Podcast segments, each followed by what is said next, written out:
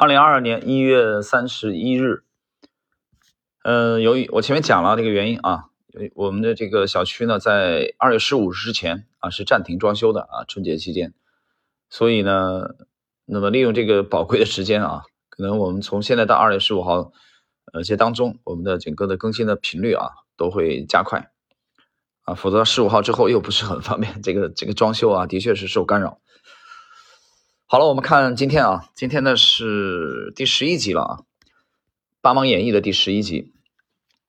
上一集讲到了格雷厄姆的这个套利的啊一个案例，还有一个就是他的呃一九二四年发表的烟蒂股的这个可以说开山之作啊，这个去买这个低估值的啊股票。这集我们看这个在输油管公司的这个特别分红啊当中的这个格雷厄姆的表现。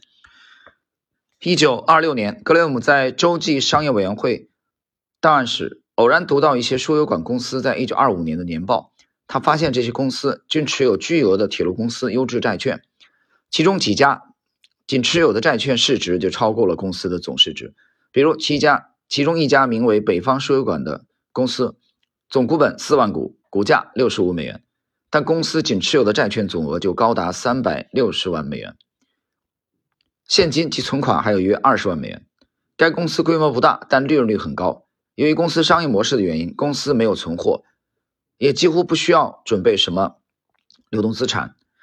这三百六十万美元债券对公司来说完全是多余的，即使全部分给股东，也不会对它的经营产生任何影响。格勒姆惊奇地发现，这个市场居然几乎没人想到去洲际商业委员会查阅该公司年报，也没人发现这些债券。公司现在股价低迷。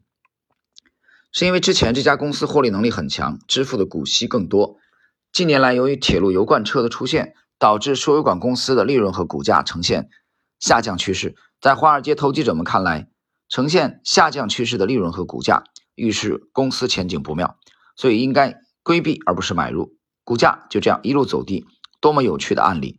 直至今天，市场也依然时不时重演同样的故事。停顿一下啊，这段唐朝的意思啊。他这个，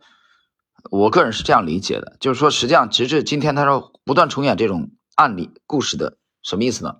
就市场总体来说是有效的，这第一点。第二点呢，它总是在不定期的会出现一些给一些标的的定价是错误的，啊，或者是过分的高估，或者是过分的低估，所以这就给啊一些投机者或者投资者提供了机会，啊，你要有这个火眼金睛去识别哪些标的是被明显高估的。啊，做空的人找到了机会。那么哪些标的是被明显低估的？啊，市场给它定做定错价了。啊，这几年很时髦的词儿叫错杀。啊，就比如说我们在近期 A 股的这个下跌啊，也是这样的。这个惯性下跌的过程中，泥沙俱下。所以我们在冷静的观察一个阶段之后，我们看是哪些是被错误定价的，啊，是被低估的。这样的话，机会就来了。好，我们继续。格雷厄姆谨慎的买入了两千股，随后格雷厄姆去拜见公司高管，建议公司将多余的债券分给股东，以反映公司资产的正确价值。结果可想而知，公司管理层拒绝了格雷厄姆的建议，并高傲的回复：“格雷厄姆先生，对于输油管这门复杂而又专业的生意，你了解的很少，而我们却干了一辈子。你必须相信什么行为对股东最有利，我们比你懂得多。如果你不认同我们的决策，你大可以卖掉你的股票。”格雷姆说：“这是他首次遭遇管理层的拒绝，在之后的投资生涯里，他又无数次的听过来自多家公司管理层的搪塞，内容和这一次大同小异。被管理层拒绝后，格雷姆试图通过在1927年1月召开的股东大会上说服其他股东来达到目的。荒诞的是，赌徒们并不在意什么股东权利，加上公司刻意将股东大会安排在交通不便的偏僻小镇。”结果，整场股东大会除了五名公司高管和职员外，就格雷姆一名股东到场。格雷姆被当作傻瓜嘲笑奚落了一顿，他压抑住内心的愤怒，留下一句 “I will be back” 的狠话，灰溜溜的离开了。啊，这句话什么意思呢？就是说我会回来的，不甘心啊！这次羞辱是一笔巨大的财富。因为他有了一整年的准备时间，格雷厄姆持续买入北方输油管公司的股票，具体数量没有披露。他只是说动用了我冒险得到的尽可能多的 合伙人基金，同时他还利用各种手段游说其他